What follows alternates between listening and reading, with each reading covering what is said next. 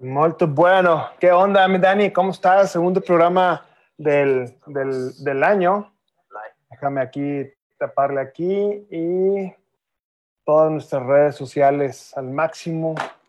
Cañonazos de anchos de banda, estrenando Easy, antes Axtel, que no me ha terminado todavía de acomodarme. Pero bueno, esperemos que tengamos muy, buena, muy buen desempeño, tanto en el tema de la transmisión como del audio, ¿no? Entonces, pues eh, siempre, perdóname. Pero ya, ¿estás usando Easy o Axtel? Es que Easy compró Axtel. De hecho, contraté, a Axtel, pero eh, pues ahora tengo que pagarle a Easy, ¿no? Pero tú, sí, tú sí tienes fibra óptica y todo, ¿no? Sí, es con fibra óptica. Ya, que yo todavía tengo del coaxial. Eh, todavía este, siento yo que le falta ahí algunos temas de, terminar de arreglar, sí, más o menos. ¿no? Entonces, este, pero bueno, al final de cuentas, pues, ¿cómo están, gente? Eh, esperando que ya estén todos enrolados en su, en su quehaceres y trabajos y chambas de todo lo que viene siendo el 2021 un año nuevo, este, todo mundo reactivándose, veo muy activas las este, salidas en bicicleta, aquí los que no son de Nuevo León o de Monterrey más bien, sabemos que la gente de, que vivimos en la ciudad y municipios aledanos, área metropolitana de Monterrey, pues están las restricciones muy, muy, muy duras, ¿no? Entre semana todo se acaba a las 8 y el fin de semana eh, bueno, este domingo, este fin de semana fue puro domingo, pero eh, todavía el anterior me tocó que todo cerrado, el completito, hasta Oxxos y Super 7 cerrados, supermercados. Y ahí vamos, poco a poco, eh, pues empezando un año diferente y diferente en muchas cosas, que ya estamos un poquito más preparados, porque hace un año, Dani, todavía nos juntábamos, todavía tengo ahí las, eh, los recuerdos que me envía Facebook, donde nos juntábamos presencialmente, presencial con nuestros, invitados en el, en el este, Necali, ¿no? La gente del Necali, un abrazo a José Juan, que nos prestaba muy amablemente la dirección del, del colegio, ¿no? Entonces, era nuestro War Room y ahí es donde teníamos, y ahora nada, que ahora todo bendito Internet, Zoom, pero son las formas de trabajar ahora eh, que vamos a estar ahí, que por cierto, un abrazo a Raúl Alcalá, que pronto en un ratito más se conecta y lo vamos a estar también teniendo como, como invitado, ¿no? Así es que, pues bueno, bienvenidos al segundo programa, nuestros temas son muy, muy, muy, muy variados y bueno, antes que nada, y no más para cerrar el tema ahí, eh, agradeciendo a todos nuestros patrocinadores, Nuevo León Extraordinario, Miguel Cantú, te mandamos un fuerte abrazo,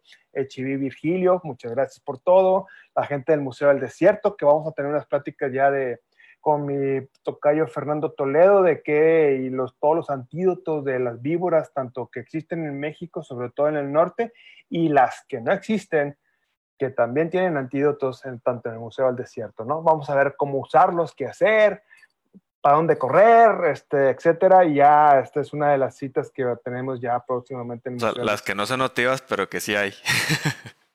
Es que, como lo hemos platicado otras veces, el Museo del Desierto es una especie de zoológico, ¿no? Que donde caen todos los animales confiscados.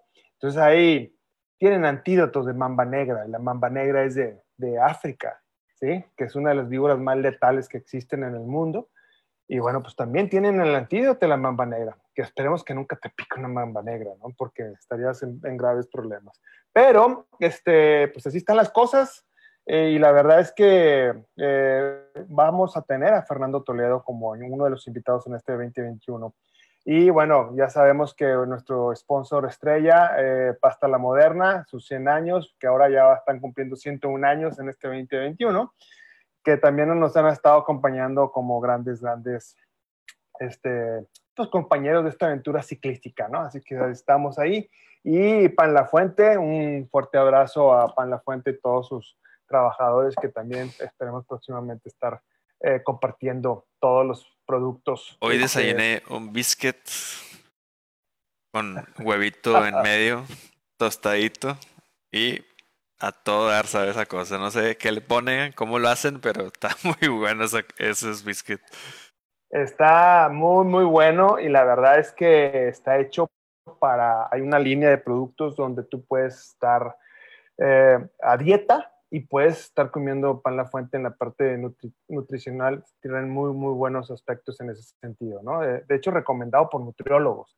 Y estos detalles también los vamos a estar ahí platicando mucho con, tanto con el chef independiente, que ahí pues, pasen a ver los videos de Moviendo la Rueda este, y Pasta la Moderna, de los platillos que nos está haciendo nuestro chef independiente, recomendables. Este, saludos a Mario Garza y pues bueno, todo eso es lo que vamos a estar ahí platicando este año. Y les tenemos dos sorpresas. Bueno, una es que vamos a estar invitando a ciclistas que tengan un trabajo especial. Si tú tienes un amigo que es ciclista, que sea bombero, mecánico o cualquier profesión, digamos que diferente, ¿sí? Hay un ciclista que es ebanista, ¿sí? Trabaja la madera muy, de manera muy especial. También lo vamos a estar entrevistando. Tenemos, tenemos varios amigos, Dani, este, que son bomberos, que los vamos también a estar ahí entrevistando, cómo combinan su trabajo con, con la bicicleta. Y, este, y así, trabajos mmm, no tradicionales, ¿sí? no comunes. Podamos, no comunes, que nos puedan estar, pues como siempre, aprendiendo de ellos y que podamos estar diciéndoles, eh, pues cómo le hacen, ¿no? Cómo combinan, cómo le, cómo le hacen en todo ese sentido.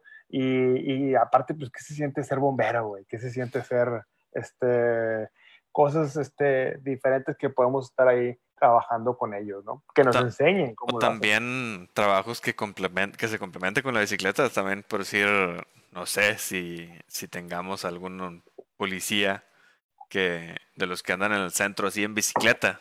Que eso estaría muy padre, ¿no? Porque... muy buena idea, muy buena idea. Eso es como siempre también un tema hay que, como, o sea, siempre están en bicicleta o no están, o nada más en cierto tiempo, o tienen que tener algo para andar en bicicleta. como los, como los poncharelos, ¿no? Este, tú, tú, tú todavía no nacías, güey, pero eh, a todos aquellos que andaban en moto les decían los poncharelos por un programa de televisión, uh, ya muy viejo, en donde eran dos policías, ¿no? Y sus aventuras allá en Estados Unidos. Y había una serie también, este, que eran policías en bicicleta, este, en la playa, allá en Miami Beach. Y este, muy buena esa serie. Y, y también, este, pero bueno, vamos a los policletos que anden por ahí en, en San Pedro, Monterrey, Guadalupe, Santa Catarina sería algo muy interesante cómo han arrestado a alguien, ¿no? En una, en una, si hay una persecución en bicicleta, este, en ese tipo de cosas, ¿no? Pero bueno, los vamos a ir aprendiendo y los vamos a ir, este, pues como que desarrollando los puntos, porque acuérdense que somos Facebook Partners, en donde pues tenemos una junta periódica con la gente de Facebook, en donde pues cada vez nos ayudan a ser mejores, ¿no? Entonces, este, en ese tema hemos aprendido bastante en cómo hacer los videos y qué hacer los videos. ¿Verdad, mi Dani Boyo? Ya, de hecho, los vamos a, voy a hacer un video cómo hacer videos, o sea, cómo editar videos para la gente que, que a lo mejor y tiene ganas ahí de, no sé, de hacer sus videitos de, de mountain bike o editarlos ahí, subirlos a redes y que nos los manden también para ponernos aquí. Estaría padre apoyarlos ahí para que supieran la manera más fácil de cómo editar video, que quedara bien hecho y no estuviera tan... No un tutorial así de cómo hacer un video, pero sí como enseñarles varias herramientas y, y pues así nos pueden mandar videos. Toda la gente que a lo mejor dice, oye, no sé cómo mandarles un video o, o que nos mandan así todo el, la, los 30 gigas de la GoPro, pues no, o sea, mejor les no, enseñamos. No se puede. Les enseñamos cómo hacer un videito y ustedes lo hacen y ya nos lo pueden enviar y lo ponemos aquí en Moviendo la Radio. Y aparte, pues ya los pueden subir ustedes también porque ya aprendieron cómo hacer un video. Está muy fácil pero lo, lo, voy a estar haciendo ahí. Este... Fíjate que Dani, que Tadeo García, sí, Don Carleone se pone, Don Carleone nos mandó precisamente el primer video donde está muy, muy bien producido. Está, alguien, alguien le ayudó con tomas aéreas en los laberintos del ICADESEP y este, y ahorita va a pasar la liga, está muy corto, es de un minuto y cacho, pero este, muy, muy bien hecho. ¿eh? Este, inclusive ya lo nos mandó sin música para que no tuviéramos problemas con los derechos y nosotros le pudiéramos poner la música que, que, que queramos. Pero muy bien, gracias Tadeo por, ese, por esa iniciativa. Ya no lo había mandado, pero yo no lo había visto. No sé si te haya tocado verlo en el inbox de, de Moviendo la Rueda.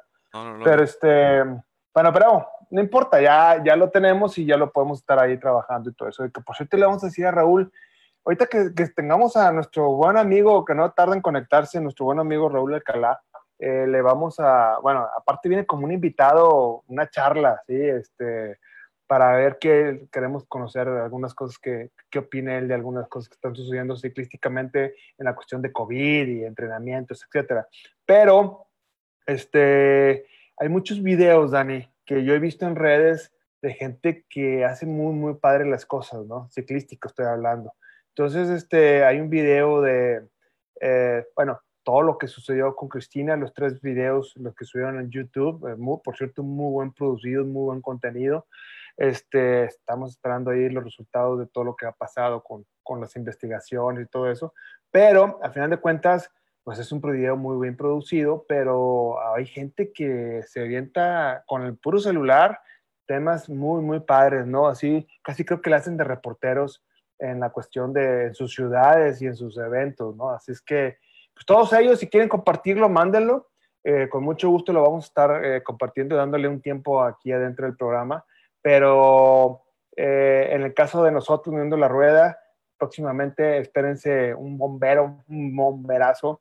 Y, este, y sabes qué, Dani, muy buena idea de los policletos. ¿sí? Los chips, me está diciendo aquí Lalo Rivas, que es el programa que existía hace como 20 años o más, de los chavos esos de, los, de las motos. Ah, claro, ya sé quién. Sí, sí, te acuerdas, sí te tocó. Sí, o sea, ahora, bueno, o sea, el nombre en inglés como que sí lo ubico más. Sí, este, pero bueno, a final de cuentas, muy buena, muy buena, muy buen punto de los policletos, a ver cómo les de. Yo sí tengo curiosidad. Fíjate que a mí me tocó ir de cacería en bicicleta, cacería, cacería. Este, y el motor de transporte en el monte fue, fue mi bicicleta. Eh, eh, no casé, pero pues me divertí. pero fui, este, iba solo, por cierto, pero bueno, así es. Fíjate que yo he visto, bueno, últimamente en estos meses que son de la temporada de cacería, este, vi varias como bicicletas diseñadas para ir de cacería. O sea, que traen sus monturas para poner el rifle o el arco. Este, y son e-bikes también. Entonces, pues está con ganas porque no hace ruido en, en la bicicleta. Yo me acuerdo, este, este, uno de mis tíos tiene, tiene ahí un rancho por, por Moclova y no las vas en la bicicleta no hace nada de ruido, o sea, los animales no te no, te ven ni te huelen ni te sienten hasta que ya estás casi enfrente de ellos. Pues el video que se viralizó de los jabalís, que todo el norte pasó, pues yo, lo, yo lo grabé y me vieron los jabalís a menos de 5 metros, o sea, hasta que ya hasta ya me asusté porque se me vinieron encima, pero corrieron equivocados. Corrieron equivocados.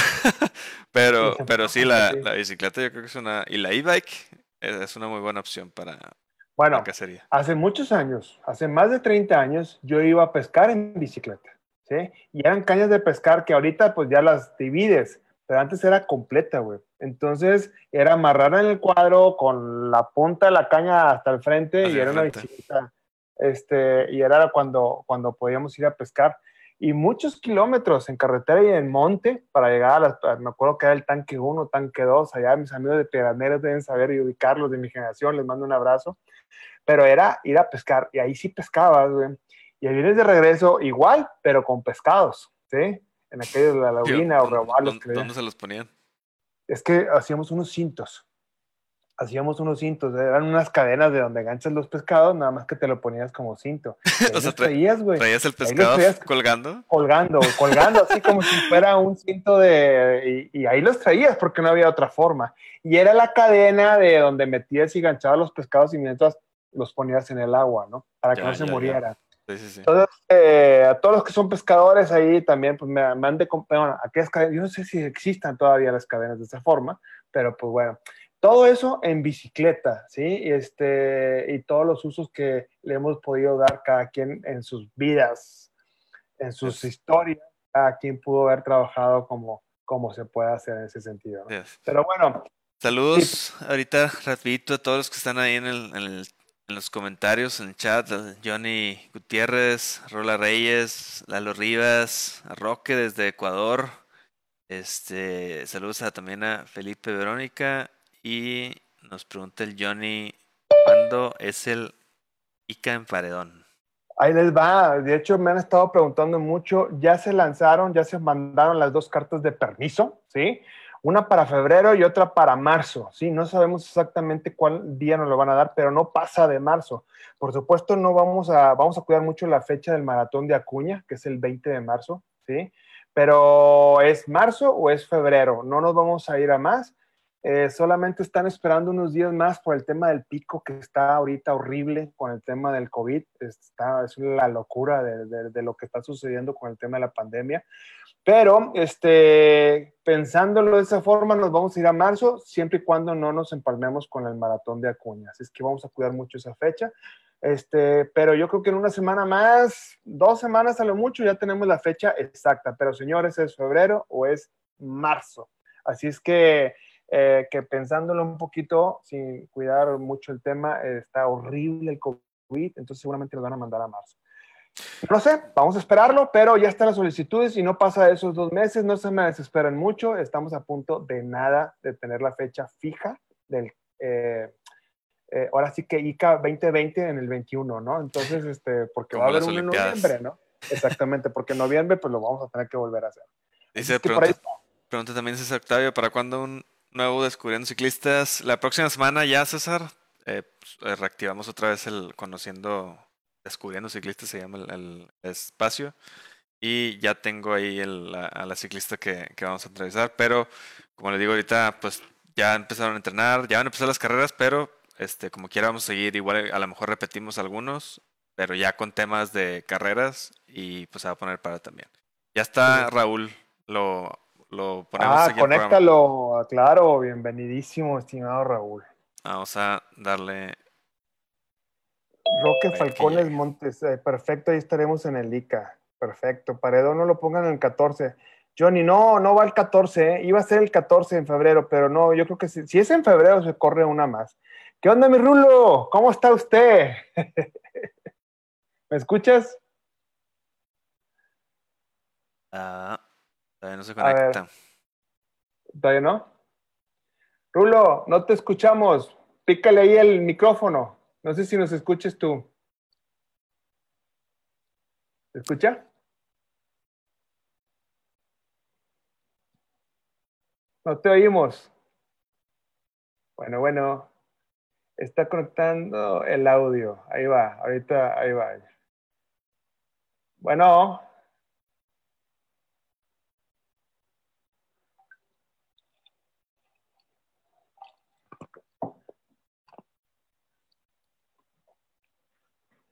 Bueno, mientras se termina de conectar Raúl en el audio, este, yo no sé, si alguien no escucha el audio, él sí nos puede escuchar a nosotros, ¿verdad? Nada más ahí no te vimos, pero si no te preocupes, Raúl, tú dale, tú dale. Por lo pronto, te decía ahorita, Johnny, el 14 estaba, estaba programado, pero siempre, siempre lo vamos a mover la semana ¿Qué onda, mi Rulo? Ahora sí escucha. Ya estamos. Es que estoy, estoy en, otra conferencia, pero ya, ya, ya vamos a entrar, vamos a entrar. No, no te preocupes. ¿Estabas con quién? ¿Platicando con quién, Rulo?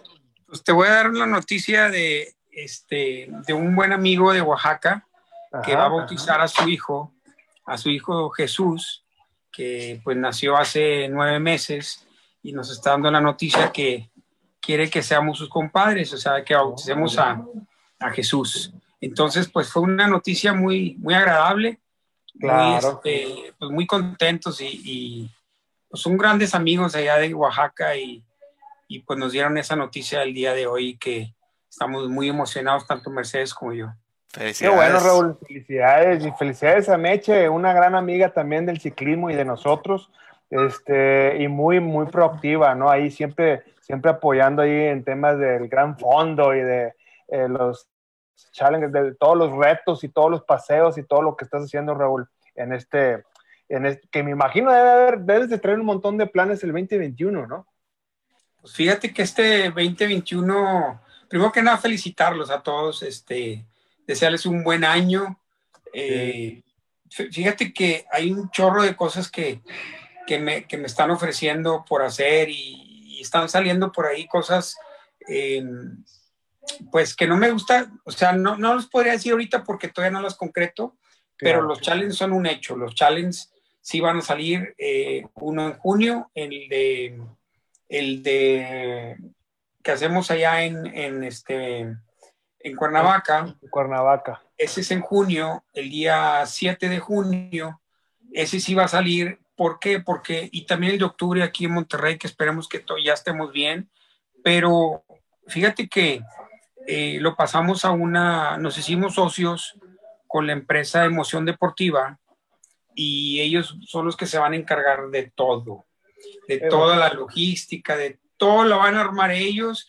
Entonces, imagínate, estamos súper contentos porque ya yo voy a llegar ya nada más como un embajador a los eventos donde les voy a disfrutar mucho y, voy a atender más a la gente porque en, ese, en esa época pues nada más Mercedes y yo los hacíamos y sí, sí, sí, era bien estresante, pero yo creo que hoy, hoy sí, en este momento le vamos a dar más oportunidad a la gente, eh, voy a convivir más con ellos, eh, pues yo voy a andar más, más tranquilo y más, eh, más relajado, ¿no? solamente me voy a dedicar a llegar a rodar con la gente, a disfrutarlos, que la gente esté contenta. Y, y, esas son las cosas bonitas de tener un buen, un buen, un buen este partner como, buen socio. como son Deportes Martín y, y, Emoción Deportiva, que es una empresa pues muy seria.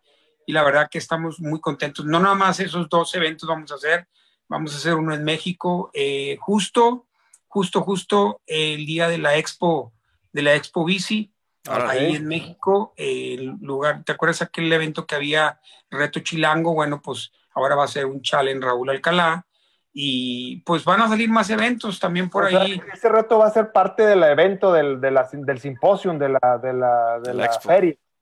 Exacto, es para. ¿Qué onda, Dani? ¿Cómo estás? saludos, Raúl, saludos.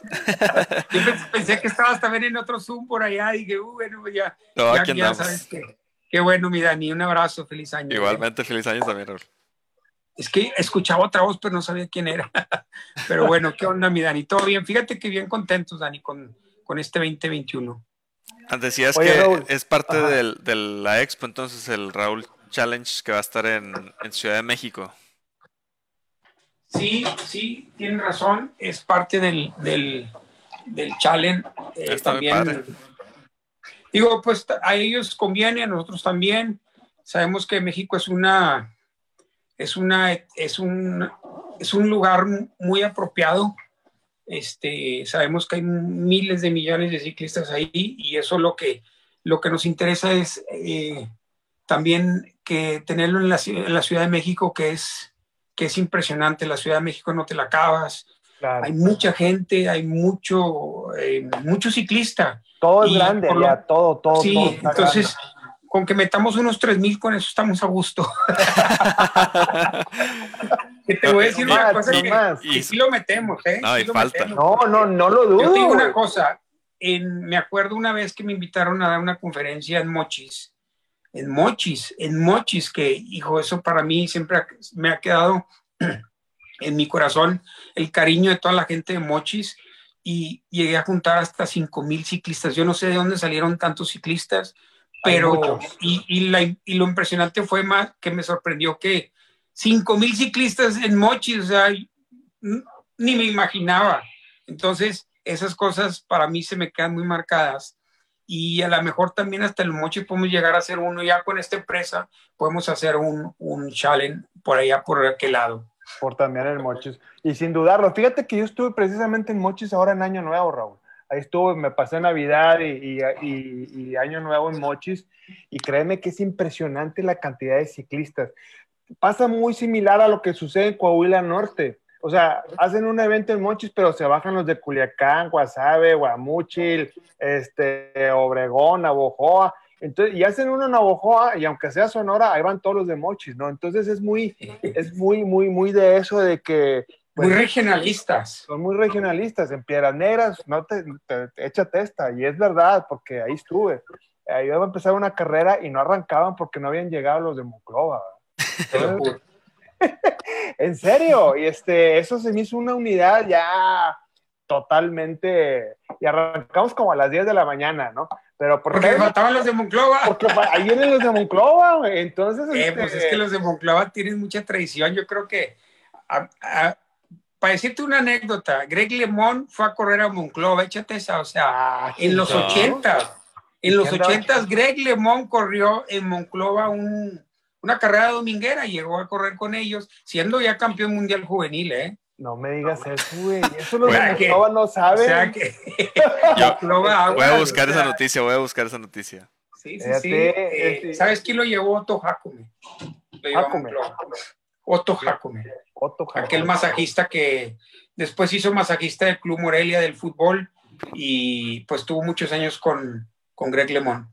Oye, Raúl, ¿y cuándo te vuelves a traer al, al Miguel Indurain, güey? Como Miguelón. Al Miguelón. ¿Sabes?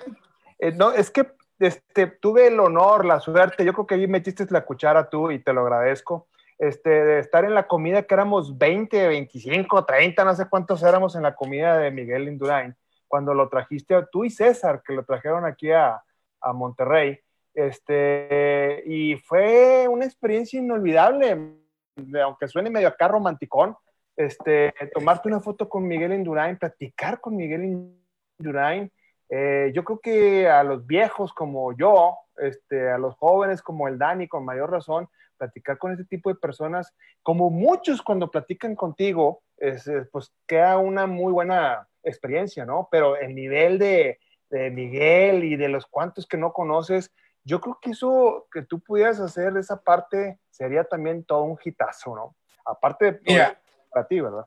Te voy a decir una cosa y, y a Dani y a ti que, que los aprecio mucho. Y tú tienes un aire más o menos así como de Miguel Indurain, güey. Por el, tienes la altura. Una cosa, tienes la altura y tienes el porte así más o menos de tu confección. Este, y tienes mucho parecido a él también. Entonces, este, siempre que te veo, siempre se me viene, siempre que te veo a ti se me viene en la mente Miguel Indurain. ¿Por qué? Porque pues eres muy del tipo así, su confección y su, su, su estilo, ¿no? Y, y te digo otra cosa, Miguel Indurain está puestísimo para venir aquí a México. y esa vez que lo, que lo trajimos aquí fue a través de, de César que eh, lo invitó a que estuviera en el, en el Challenge de Morelos. Y de aquí vinimos primero a darle un homenaje aquí al, al estadio de los Rayados. De los Rayados. muy bonito y una recepción ahí muy, muy agradable y él estaba fascinado y acaba de llegar, o sea, llegó en la mañana del vuelo de Madrid y llegó a, Monterrey y luego a ese mismo día en la noche, bueno, no, al siguiente día nos lo llevamos a, al Chale. Estuvo, estuvo viernes, sábado, domingo y el lunes se regresó. Eh, y quedó muy impactado, quedó muy contento de convivir con todos los mexicanos, con todos los ciclistas, pero se sorprendió mucho. Me decía, es que Raúl, veo poquito de Monterrey porque está todo, estaba todo nublado ese día. Y, me dice, oye, ¿dónde están las montañas aquí? Le dije, no, eh, no se ven porque está todo nublado. O sea, fue lo, esa fue la impresión de él que le decía, ahorita vas a ver todas las montañas que hay. Y decía yo, pues a qué hora se va a abrir este, este, este cielo. Y nunca se abrió. Al otro día amaneció más nublado y nos tuvimos que ir a, la Ciudad de México, pero se quedó, se quedó con esa, con esa ilusión de ver las montañas de Monterrey. Dijo, ¿dónde están las montañas? Y yo, no, pues ya no pudiste verlas. Fíjate, Raúl, que en la comida me tocó platicar con él. Y aparte, bueno, pues todo el mundo queríamos platicar con él, pero pues fue una comida para los que estén, nos estén escuchando, una comida, no te miento, no me dejarás mentir, éramos 20, 30 máximo en, una, en la casa de César, que muy amable también la puso, y, este, y éramos cuatro mesas, cuatro mesas redondas de 10 personas cada uno, comimos muy rico, fue una comida cena, más o más menos, y este, y se dio, me dio mucha, me llamó mucho la atención que se dio el tiempo con todos, güey, con todos, con todos, con todos platicar algo, ¿sí? Este, eh, en mi caso yo le preguntaba mucho del, pues, del tour y todo eso, lo, lo que le han de haber preguntado mil veces, ¿no? Pero con una... Sí, es. Sí, ándale, no he encontrado la palabra, sencillez, y lo he visto que también tiene la misma sencillez en la televisión, en otras entrevistas que hace, que ha hecho a lo es largo. Medio, es medio mocho, eh, la verdad que es medio, es, medio extrovertidón, pero, pero este, introvertido, ¿verdad? Introvertido, sí, es muy, muy tranquilo. Sí, muy tranquilo, muy pasivo, a veces hasta les tiene que sacar las palabras, pero cuando él, yo siento que cuando él se siente a gusto en un lugar, se la arranca platicando como nos pasó ese día ahí en la comida.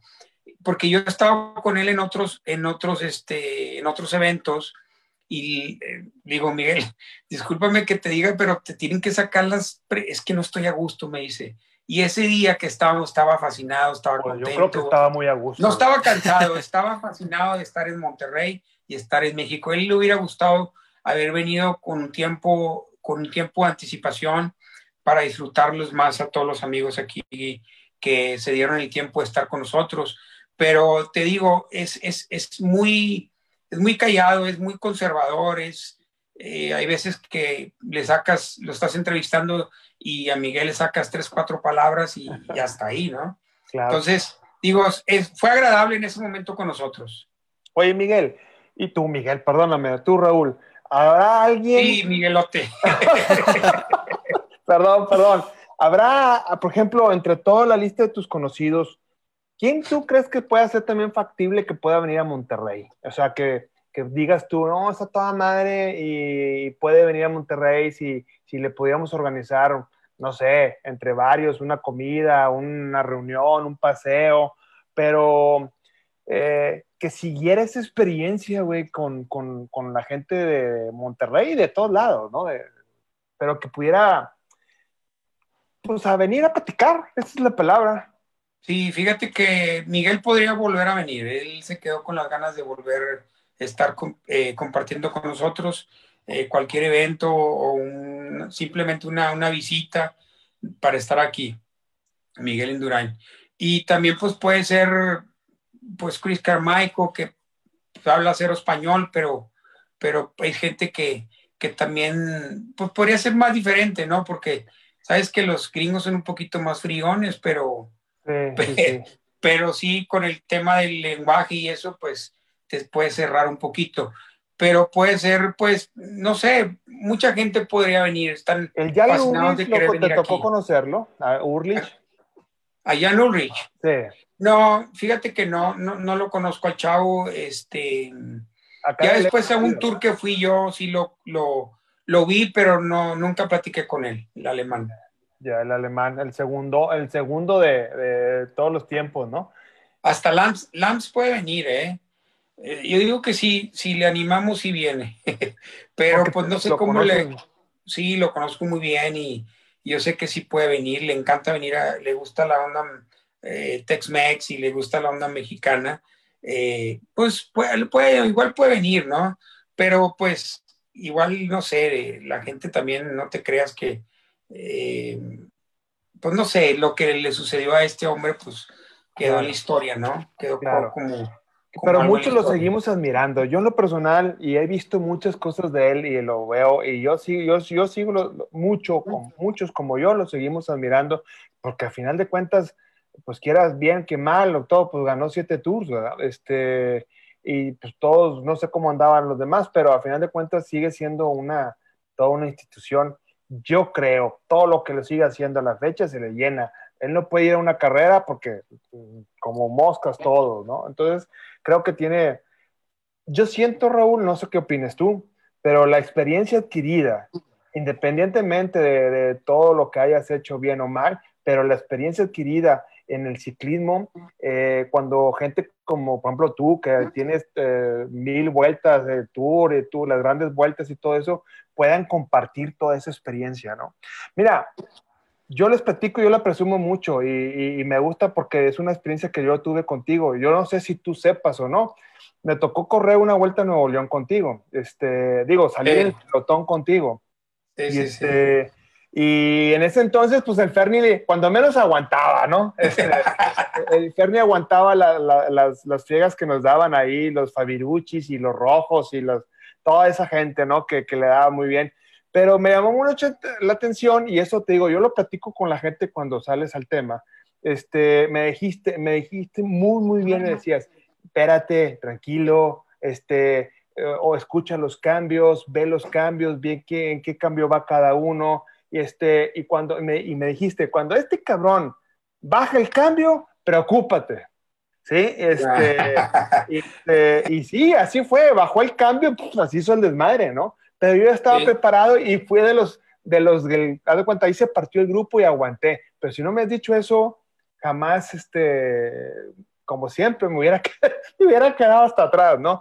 Pero, ajá. Sí, lo que sucede es que te decía yo eso porque siempre es, es bonito, o sea, no nada más de ir rodando tras la rueda o tras el corredor atrás, tienes que ir viendo todo tu entorno, todo tu, eh, aplicar todos sus 300 grados de visión eh, para los lados. Claro que no puedes voltear, pero pues uno se habilita para voltear y hacer las cosas, eh, hacerlas fáciles, pero que no son fáciles, pero que la gente va aprendiendo arriba de un pelotón. Entonces, yo ese día, sí me acuerdo ese día que te dije, no, preocúpate para cuando se escuchen los cambios que van bajando, es porque cada bajada de cambio es, es un cambio de velocidad, entonces ahí es donde sí hay que ver, hijos, enroscarte y apretar un poquito el cuerpo porque hay que ir siguiendo la rueda. Pero pues, esos pequeños, esos pequeños y grandes detalles yo creo que son los que gente como tú puede compartirlo, ¿no? El Miguel Indurain, un Raúl Alcalá y un montón de nombres que se, que, se pueden mencionar. Por eso yo siempre he dicho que eh, simplemente yo te veo y te encuentro en el taller de, de, mi buen Edgar Salazar, mi primo, y, este, y son unas platiconas brutas, ¿no? Que, que ching, lo hubiera compartido. No, es que cuando puedes grabarlo ya no es lo mismo. Pero, ¿Sabes qué? La próxima lo grabamos.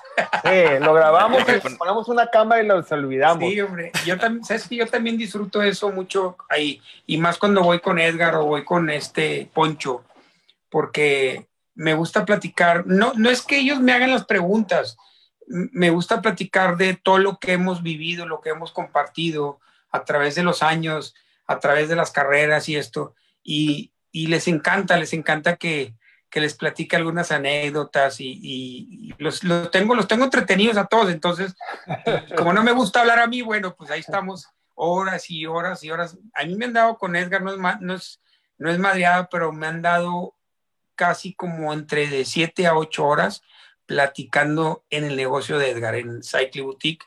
Y, y se me va el tiempo impresionante. Me dice Merce, oye, pues nada más fuiste por tu bici dije, ah, sí, es que, pero es que esas idas a la bici, ir a recoger la bici, pues te quedas platicando con él. Es un ritual, como dice el Dani, es cierto. Es que fíjate que eh, los que no son de Monterrey, y les platico, eh, eh, Cycling Boutique es una tienda aquí de, de, San Pedro y es un, está dirigida y el dueño es un gran amigo de nosotros, Edgar Salazar. Pero es un buen mecánico también. Aparte, muy buen mecánico, pero es como un bar, güey, sin vender cerveza. Exacto o es como una peluquería, güey. Es como, es un lugar oye, donde te llegas a encontrar, al que te encuentras ahí es un platicadón bruto, güey. Sí, además ahí ha habido chavos, digo, no quemando, pero ha habido amigos que yo me he encontrado ahí que se llevan sus six, sus six de Cheves para tomársela ahí, porque si no, no le sabe, güey. Entonces, pues la verdad, digo, es, es, un, es un área que, que es una terapia para, para todos los chavos que andan ahí en la bici. Y para ti, Raúl, también es una terapia. ¿Te gusta platicar tus cosas? O, Fíjate, ¿Te gusta? Pues, Debe de gustarte, pero... pero sí me gusta, ah". me gusta y lo hago con gusto.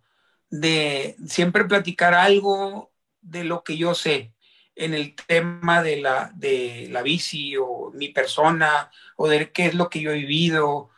Sí me gusta platicar mucho, me gusta, y más que haya gente que, que a, a lo mejor hay gentes que ya lo escucharon, pero hay otras gentes que no han escuchado, pues todo lo que he venido haciendo, todo lo que hice, eh, en qué nivel me encontraba yo en el ciclismo profesional y todos esos detalles así que dices tú, wow, o sea, este güey, ¿dónde andaba, verdad? Y, y definitivamente son cosas que, que te atraen y, que, y que vas aprendiendo de, de todo mundo, o sea, lo bonito que es expresarte con la gente, de que la gente te conozca, que disfrute ese momento, que compartir esos, esos, esos deseos de, que sepa la gente más. Es muy bonito, a mí me encanta, me, encanta platicar con la gente.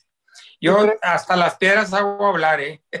No, no, pues es que se te da, pero qué bueno que se te da porque pues es una forma de aprender y de tener el, el, legado de un Raúl Alcalá que, que tenemos la fortuna, güey. Fíjate, haciendo haciendo a un lado la persona Raúl Alcalá, vamos a dejar el, el, el, el, profesional haciendo, o sea, tenemos la fortuna de tener un ex profesional entre nosotros, sí. O sea, eso no cualquiera, porque no sé, un este, Miguel Indurain, un contador, pues tienen su pueblo, su ciudad, en donde otro grupo de personas tienen la suerte de tenerlos como vecino, como amigos de grupo y todo eso. En el caso de nosotros, güey, tenemos la suerte de tener un Raúl Alcalá cerquita de nosotros, ¿no? Entonces, siempre estar aprendiendo, siempre estar aplicando, eh, aprendiendo y, conociendo, porque pues no, no, no hay muchos Raúles y no hay muchos Migueles en todos lados. Este, entonces, por ejemplo, ponía Rigo, Rigo, eh, sigo mucho a Rigo. Este, Rigo Berturán. Exactamente, lo sigo mucho y pone un tema de pues puso hace poquito donde falleció su papá en Colombia y mm. se lo mataron y la, la, guerrilla y todo eso, ¿no? Y puso que me llamó mucho la atención un corazón resiliente, donde eh, eh, a, pesar del dolor se levanta y puede estar, este, pues, haciendo cosas padres con el ciclismo de Colombia. Yo veo que eh, Rigoberto hace muchas cosas como tú, hace eventos, retos, y tiene un montón de actividades este, fuera. Aprendió de nosotros, ¿eh? Sí. Ah, sí, porque, porque, porque los retos de él, digo, los eventos de él tendrán unos dos, tres años, no, no mucho. Nosotros ya tenemos diez años, o sea, yo creo que el único que nos gana es el de, el de Italia, la maratona, eh, que tiene más de 20, 25 años. Es que yo ya corría profesional, ya existían. Yo creo que tiene más de 30, 40 años ese evento pero el de Nueva York también tendrá unos 10 años eh, y nosotros pues cumplimos ya 10 años también en este, en este 2021. Y, y, luego después ya se empezó a abrir más ahora que el New York Gran Fondo se abrió, se esparció por, por otros países y pues han crecido, ¿verdad? Creció en Colombia y de ahí nace, de ahí nacen los, los de Rigo, los de Nairo, los de todos estos corredores que están vigentes y que digo, para ellos juntar más gente, pues se les hace más fácil porque están, están en el candil, están, están, son deportistas que están activos todavía y todo el mundo los quiere ver y son ídolos y esto y, y, se les va bien. Qué bueno que, que eso haga que en un futuro, pues ya ves que hay muchos ciclistas que se, que se, se retiran y no saben ni qué hacer. Entonces, este es un muy bonito evento para que la gente lo siga cultivando y que la gente siga apoyándolos y que no dejen de parar, que es una fuente de trabajo muy buena, muy, eh, una fuente de, de, ayuda, de apoyo para el mismo ciclista, porque el ciclista nomás sabe andar en bici, o sea, no son buenos empresarios, no son, eh, no son businessmen, entonces eh, lo que sabemos andar es andar en bici. Entonces este es un buen evento para que la gente pueda mantenerse activo y que vivan bien también.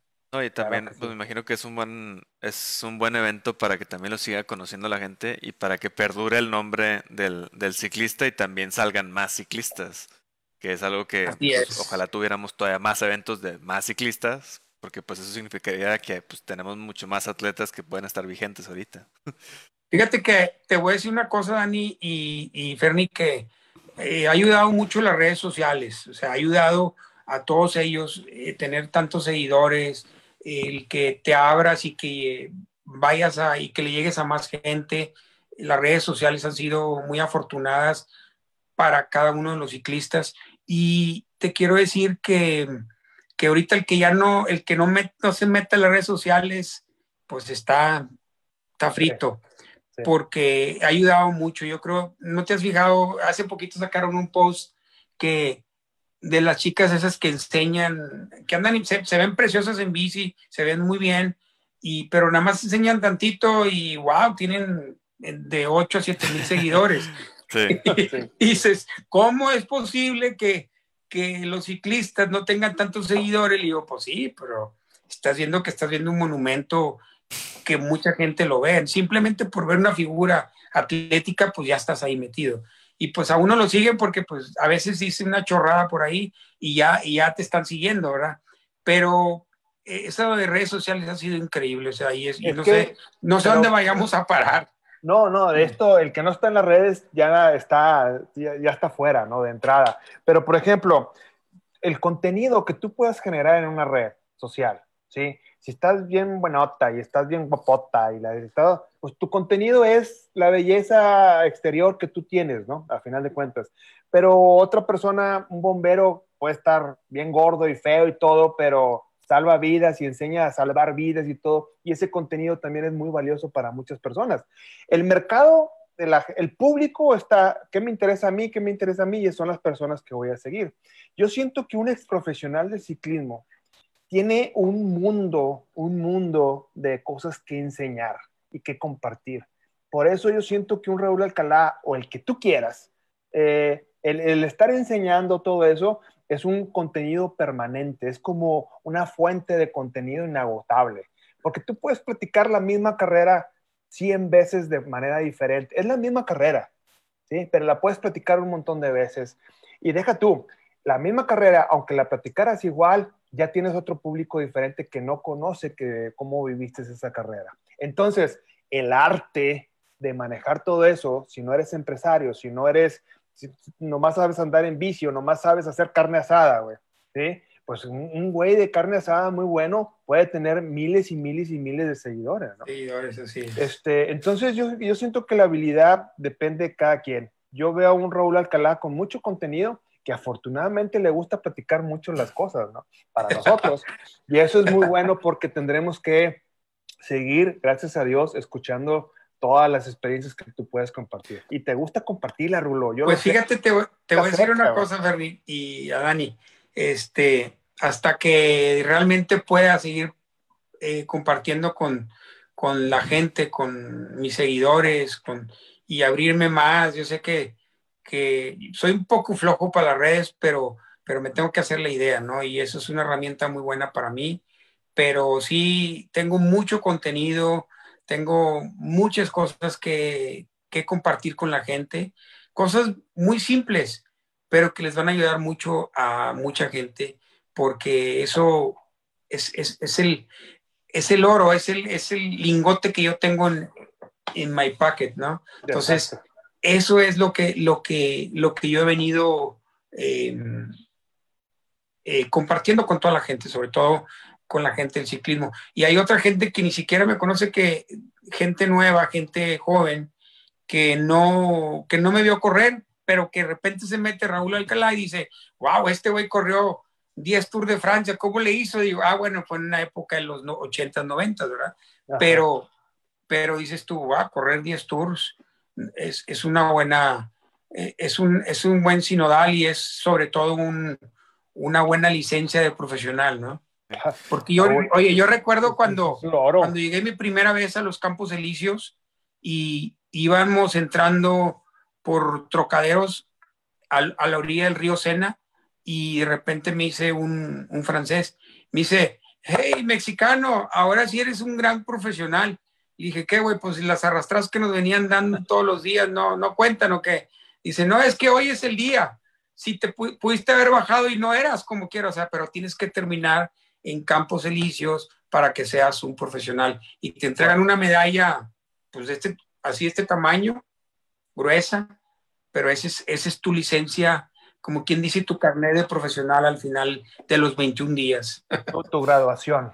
No, y como, lo, exacto. y como lo platicabas también hace ratito, o sea, una de las cosas más importantes es, o sea, lo de tener socios. Como decían, o sea, el hecho de, por decir, yo y Fernie, pues nos complementamos mucho, porque ahorita lo que decían de que, pues es que puedes tener buen cuerpo y te siguen todos, pero a lo mejor no tienes buen contenido. O sea, siempre como que el hacer equipo es lo que consolida ya que la gente siga todavía más a, a, un equipo, ¿no? Porque pues hay mucha gente que a lo mejor se puede quedar sin contenido o no está bonita o no es profesional, pero si juntas como que las tres personas que tienen las tres las tres ramas, este pues ya formas un equipo y, eso es lo que sigue moviendo a la gente, ¿no? Digo, hay mucha Yo la neta, la neta Dani ya voy a empezar a enseñar más pierna yo, güey, porque ya veo que, hace falta, güey, hace falta. Y digo, la piernilla, pues ahí está, ahí está, ¿verdad? Pero pues es que no se ve. Vamos a tener que enseñar más ahora la pierna aquí en adelante. Así, el, el, rulo. Fíjate que, sí, este, Perdón no, no, no. Eh, eh, Dani tiene razón. Nosotros nos conocimos sin querer y nos decidimos asociar en esta aventura de Moviendo la Rueda porque queríamos hacerlo los dos, ¿no? este, el contenido es bien importante, Rulo, y la forma de transmitirlo también es bien importante, ¿no? Sabemos, te, ha ido muy bien con tu programa, porque tienes un programa, la gente que no sepa, eh, el Rulo tiene un programa de, de, también de un streaming en vivo, desde hablando de bicicletas, de, ciclismo general, y te ha ido excelentemente miles y miles de views, ¿no? Sí, he, tenido más gente, más gente en mi página. Cada día se meten promedio de 15 a 20 gentes a mi página de eh, nuevos, no, no de los que han, sino nuevos. Y, y he tenido contenido muy bueno, he tenido buenos ciclistas conmigo y también felicitarlos a ustedes porque han hecho un muy buen equipo. La verdad que es difícil hacer un, tener un programa tener un programa es muy difícil y más, y más este, el compartir con la gente, porque la gente está ávida de, de que les des carnita, ¿no? Entonces, eso es lo, lo, importante y pues mantenernos, ¿no? Yo creo que yo empiezo la próxima semana con el evento, con el programa y que esté atenta la gente. Y de verdad que yo lo hago con mucho cariño y mucho gusto porque me encanta platicar con la gente, me gusta convivir con todos ellos. Hay gente que, me habla de Costa Rica, de Colombia, de Guatemala. Tengo un chorro de seguidores en Guatemala. Eh, Colombia, pues ni se diga, en Costa Rica también, en Honduras, en El Salvador, en, eh, ¿cómo se llama? Guatemala, Belice, mucha gente en Belice me ve y, y, nos mandan saludos, y no se diga aquí en México, también muchos en Estados Unidos, que hay mucha gente, muchos paisanos de nosotros de habla hispana que están en Los Ángeles, en Houston, en Arizona, en Colorado. Colorado, he visto que hay mucha gente que se mete y nos dicen, mandamos saludos desde Colorado, Raúl, y ah, la gente está ávida, ¿no? De, tener a alguien, alguien en, la, en, la, en la mira todo el tiempo, ¿no? Y eso me, me agrada y me gusta porque sé que, que a la gente le gusta. No, y es lo que te digo, la suerte de tener un Raúl Alcalá que me lo puede encontrar en el, en el, con un Six en el, eh, nunca hemos tomado una cerveza, pero casi no tomo, ¿eh? eh casi pues, no para que sea factible. Pero encontrarte con Edgar, encontrarte en otros lados, me a mí me da mucho gusto y yo sé que son unas platicadonas brutas, brutas.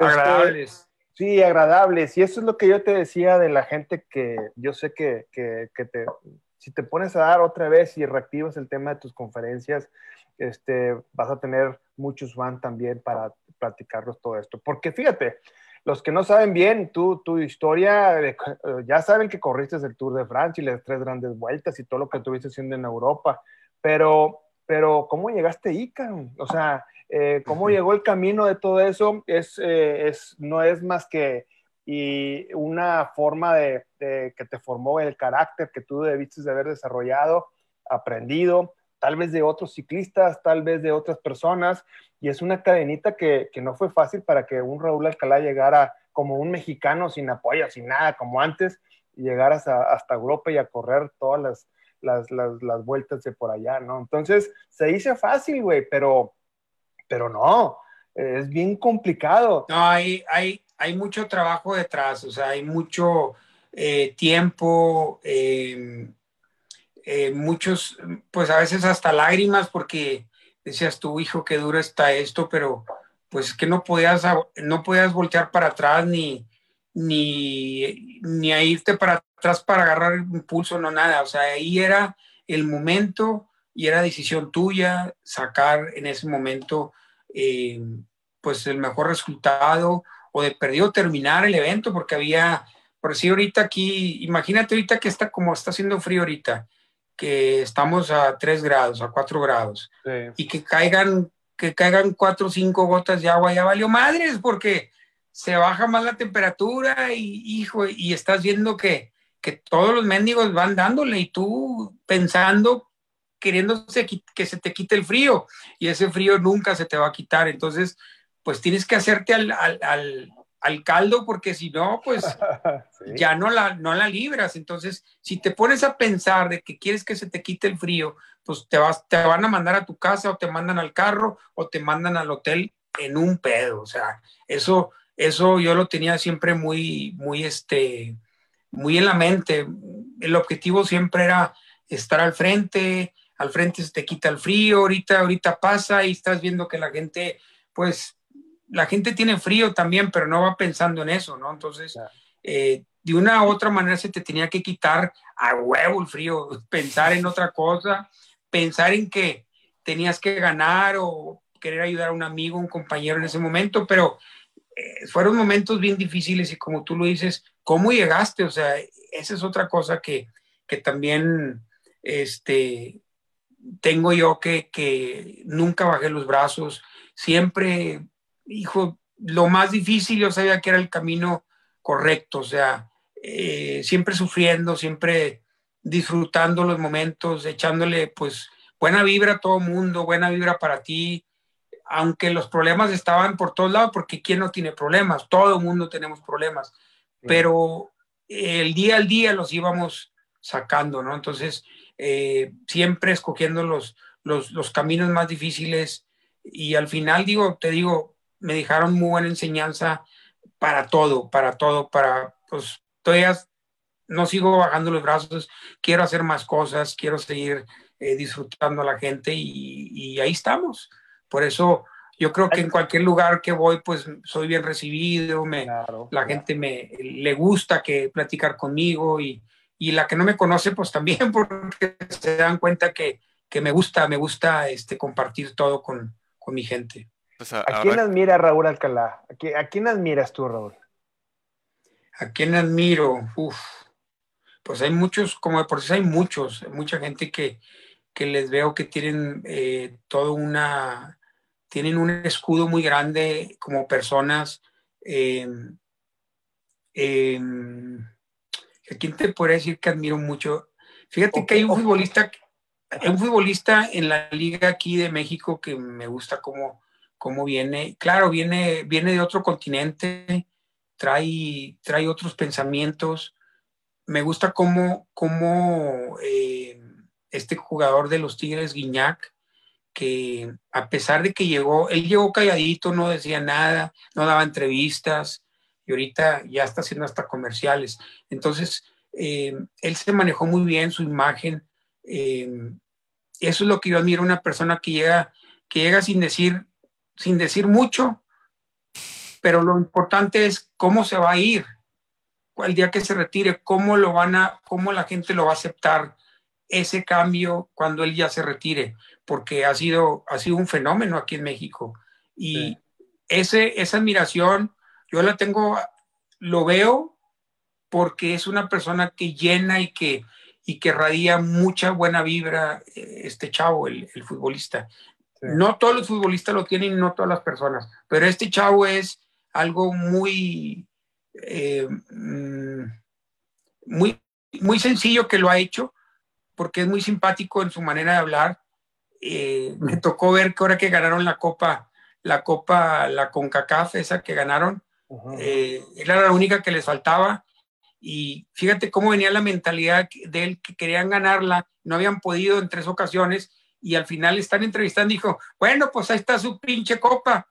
Sí, y lo, hace muy natural a él, o sea, son cosas que aún así lo hacen a esta persona tan sencilla, tan agradable, y yo me arranqué riendo dije, qué increíble este cabrón, cómo, cómo soltó esa, esa, claro que también, yo creo que sí conoce que es pinche, ¿verdad? Para nosotros no es nada malo pinche. Ajá, o sea, sí, pero, como que, pero sí, como que la aplicó bien. La aplicó sí, te das cuenta, te das cuenta la sencillez que tiene este chavo y, la, y, y sobre todo el acercamiento que ha tenido con todos los niños, toda todo el mundo quiere ser Guiñac. Pero, por, pero él, ha, él ha formado eso, o sea, lo ha formado, lo, lo, lo, va a dejar plasmado el día que se retire. Es que es algo que, es algo que tiene, es algo que tiene que tener en cuenta, yo creo que cualquier persona que se dedique a algún deporte profesional, o sea, al final de cuentas, pues sí, lo hacen por talento, pero después van a vivir de, pues, de los fans que lo siguen, entonces esa construcción de la persona es súper importante porque pues, no todos tienen éxito después de ser deportistas. Entonces, eh, pues yo creo que en el momento en el que estás en tu más alto punto de carrera deportiva es cuando más tienes que cuidar a esa, esa persona y esos fans. Ya después puedes ser la locura que tú quieras, pero yo creo que en ese momento, y a lo mejor después la puedes crear, pero pero pues sí es importante que reconozcan ese sentido porque pues no siempre vas a estar pues en la carrera deportiva del pues no dura toda la vida, ¿no? Es muy corta, muy, corta, muy corta. Pero ¿sabes qué, Dani? Te voy a decir algo que, bueno, y no porque esté el rulo aquí, pero eh, muchas veces cuando tienes un, mucha experiencia en un área, ¿sí? ciclista o lo que tú quieras, eh, aún así hay gente que no le gusta compartir. Y hay gente que tampoco reconoce que tuvo ayuda. Es muy fácil llegar a la cumbre o llegar al éxito y olvidarte de los que te estuvieron ayudando, ¿sí? Este, y, y, esa humildad de, llamémosle, esa humildad de, de, agradecimiento, yo la he visto mucho con Raúl, ¿sí? Raúl habla de dónde viene, cómo él hizo, este, y, a mí me, la suerte que tengo de platicar muchas veces con él, me pone nombres y todo. Ahorita lo de Greg Lemón, ¿sí? estaba en Monclova. Seguramente Greg Lemón, ahorita antes de que ya había sido campeón, pues bueno, ahí andaba en Monclova, güey. Nadie sabe de Monclova que estuvo Greg Lemón en Monclova. pueblo, pueblo polvoriento, es un polvorón, güey. Oye, lo, confirmaron en los comentarios, ¿eh? ¿Ah, sí? Bueno, fíjate. Ah, Pero ¿a dónde voy con todo esto? Este, hay gente que se le olvida agradecer y reconocer a los que te ayudaron. Y un Raúl Alcalá no es, no es de eso, ¿sí? Porque... Oye, te voy a... Sí, dime. Y les voy a contar otra anécdota, ¿eh? A ver, a ver. A ver si no me llega la migración, güey. Este, también admiro mucho a este béisbol. Me encanta el béisbol. Yo soy apasionado al béisbol. Bueno, casi a todos los deportes, pero más, más el béisbol. Eh, y, mm, ¿Has visto la, la historia del, del, del, beisbolista este a Rosarena? A Rosarena, a, Rosa, a Rosarena el, cubano, que vino primero a México por, en una balsa y luego cruzó y se fue a Estados Unidos, cruzó el puente y de una historia así media, media complicada, pero lo hizo y es, fue uno de los mejores beisbolistas en esta temporada que terminó eh, a Rosarena. Y, súper beisbolista y ahorita pues el chavo ya está, está en los cuernos de la luna, pero lo que sufrieron ellos, o sea, fue una cosa así muy, muy, este, muy, complicada, muy, muy arriesgada, muy complicada, pero ahí están ya, ya son ídolos, ya son, ya son número uno. Y este, y hasta cuando empiezas, te empiezas a ser famoso, empieza a contar tu historia. Y eso es lo que hace la gente grande. Eh, Guiñac, pues no vino como un gran cartel, pero se hizo grande aquí en México y eso le ayudó mucho, fue un trampolín para él. Y este Rosarena es un cubano que tiene una simpatía igualita, así, muy abierto, muy agradable, le encanta México porque fue el país que le dio esa libertad. Y yo en mis tiempos, hace como unos, ¿qué serán? Unos 16 años, me habla un amigo de Miami y me dice, oye Raúl, ¿me podrás ayudar con una sobrina? Le digo, ¿qué, qué, le tengo que ayudar? Le dije, mi se la puedes llevar a Laredo. A Laredo, le dije, pues yo te digo, tengo una boda, güey, yo me voy a ir en vivo, pero yo te ayudo. ¿Qué quieres que haga? No, pues que la pongas en el puente y que ella cruce. Oye, pues vamos Mercy y yo a llevarla ahí a, la, Laredo. Y esas cosas dices tú, pues digo, pues vas con la mano, el nervio en las manos de que no te lleguen a parar o algo porque pues eres una persona ilegal y aún así dices tú, qué increíble es toda esta gente que hace cosas. Pues la chavita la llevamos al puente, la dejamos que cruzara y al otro día ya era ciudadana americana. Pero dices tú, yo, o sea, no, no quiero, digo yo, no quiero exponer mi carrera, mi imagen, mi esto. Y dije, ¿sabes de qué? Sí, sí lo voy a hacer por ellos. O sea, porque son gente que lo necesita, son gente que, que se está arriesgando y el que no arriesga no gana. Entonces, esas cosas son bien importantes. O sea, y me, después me llevé como unos cuatro o cinco, también me llevé un beisbolista, me llevé un beisbolista que, que jugó grandes ligas, que estuvo en Nueva York y al otro año me invitó a que fuera el, que fuera, estaba ganando, ganó la, el, este, las grandes ligas y yo fui uno de los que lo cruzaron al puente y le dije, ahí está tú, ahí está tú por venir. Y el otro día, el otro día ya eran, ya eran americanos. Entonces, digo, bueno, son cosas que dices tú, chingada, tengo que platicar, que nunca en la vida, eso es primicia, nunca lo había platicado, ¿eh? No, no, pero tampoco estabas haciendo algo malo, al final de cuentas. Fíjate, eh, no voy a decir nombres, pero voy a decir apodos. este, estaba yo en Wichita, Texas, haciendo el recorrido de Lance Armstrong. No, no, no de Lance Armstrong, del de no, el, 100 millas. Exactamente, ahí te encontré también, ahí corriste. Sí. Este... Ah, pues tú me estás unas buenas fotos, qué bárbaro, sí, ¿Te acuerdas de esa caída que yo ya me había caído en una, en una curva y si ya estaba yo caído y le suelto el freno, ¡fum! Pasé como si nada, pero los que venían atrás de mí todos se cayeron. Te cayeron como 20, Raúl. Tienes una secuencia de, de, fotos.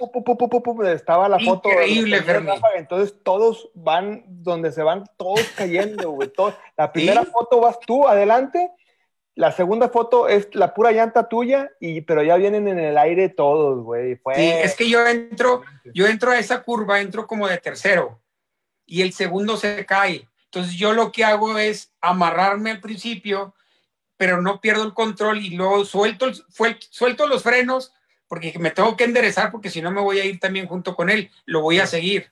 Entonces la inercia me hacía que lo iba siguiendo y el, el chavo de detrás que viene atrás, los dos que vienen atrás de mí ya vienen de cabeza, güey.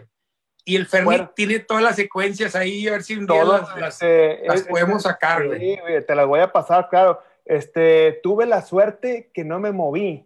Sí.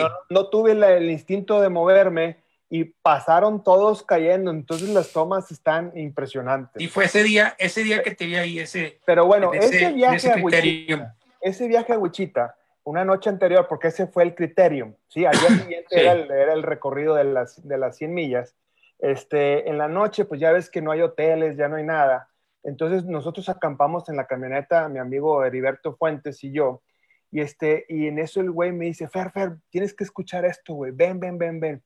Y llego y estaba un güey, un border patrol, su chamba era, su border patrol andaba de ciclista y empezó a contar la siguiente historia.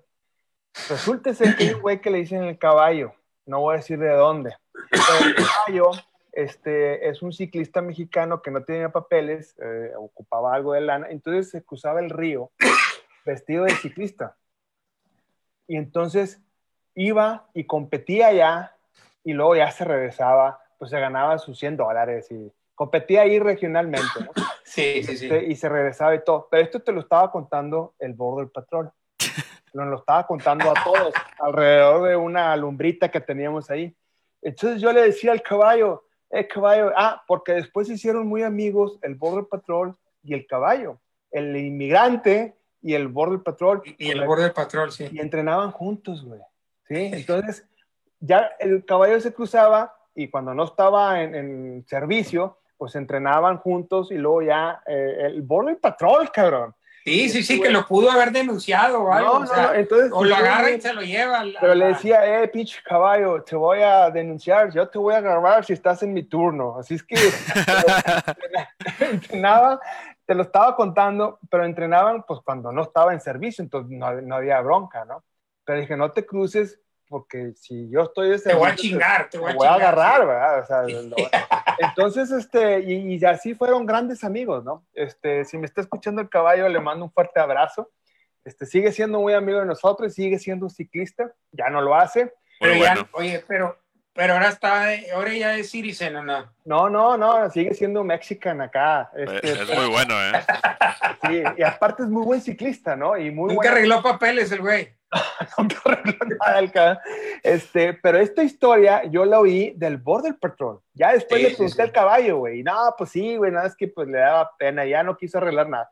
Pero fíjate, con toda bicicleta, se cruzaba el río, ¿sí? Se mojaba las rodillas, porque ya ves que en algunas partes está muy bajo. Yo no sé cómo le hacía y se iba en bicicleta y se ponía y ganaba carreras, güey, ahí, y se ganaba su lanita y luego ya se regresaba, eso sí, por el puente, ¿no?